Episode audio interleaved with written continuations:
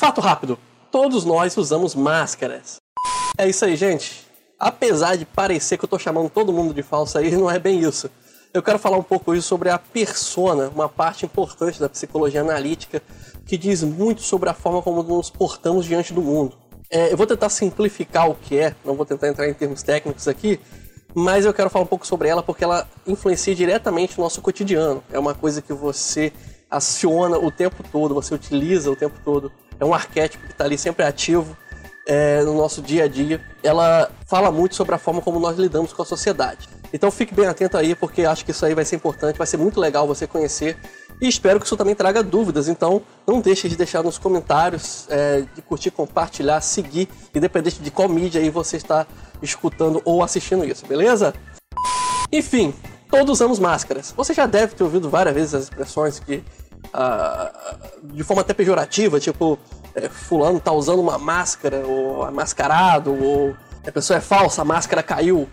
É, não, não, chega a estar errada o uso da expressão, não. Mas a máscara que a gente utiliza, a máscara social, é, vai muito além de você tentar enganar as pessoas. Isso aí é até uma interpretação um pouco equivocada do que é de fato a persona.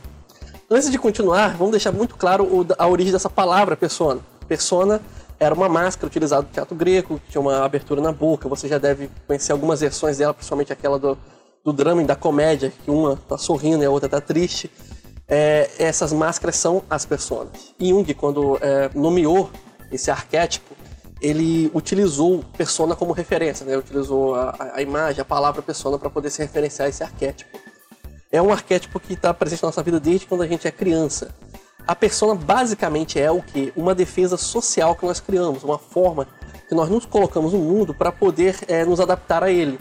Afinal de contas, eu não posso fazer tudo o que eu quero o tempo todo. Eu preciso saber como me portar em determinadas situações para que eu possa é, me, me, adaptar melhor e é, sobreviver socialmente também. Por mais antissocial que você possa ser, você está sempre se adaptando a uma situação. Eu vou usar um exemplo aqui da, da, de uma ficção, por exemplo, o Batman. O Batman ele tem muitas personas. Você tem o Bruce Wayne de verdade, o cara traumatizado que perdeu os pais, é, deprimido, com vários problemas.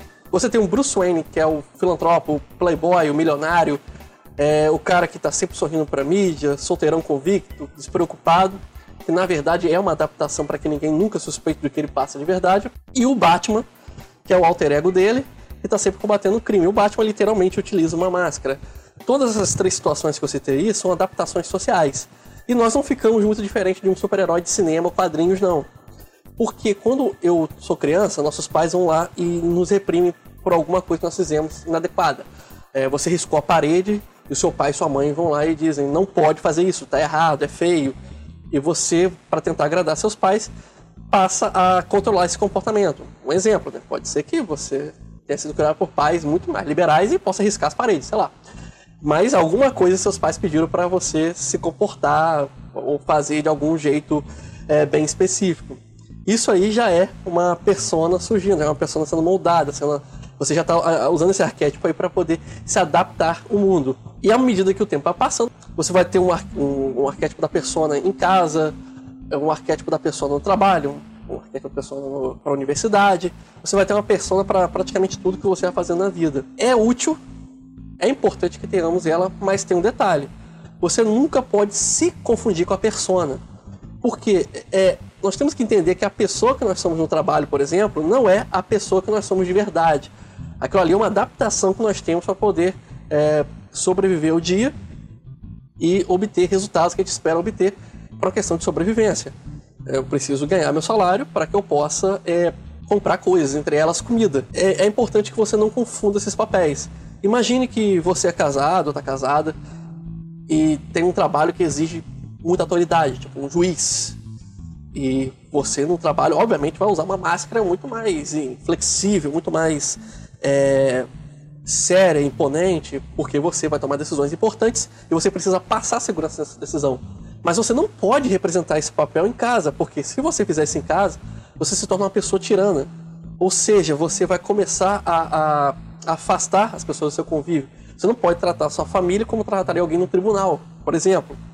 Então é importante entendermos o que nós somos de verdade e separar o nosso eu da persona. Ou seja, a persona ela tem um papel muito específico, que é me auxiliar na forma como eu devo me comportar no dia a dia. Mas eu não posso esquecer quem eu sou, não posso ser absorvido por essa persona. Se isso acontecer, você está com um problema muito sério. Pessoas viciadas em trabalho geralmente têm esse problema. Então, é, analise. É, eu recomendo a todo mundo, independente de ter problema ou não, sempre procure um psicólogo, um profissional, para que você possa também elaborar isso e entender o que você é de verdade. É, é, muito difícil você dizer o que você é de verdade. Muitas pessoas respondem essa pergunta a vida inteira. Então, é, separe o seu eu de verdade da sua persona, ok?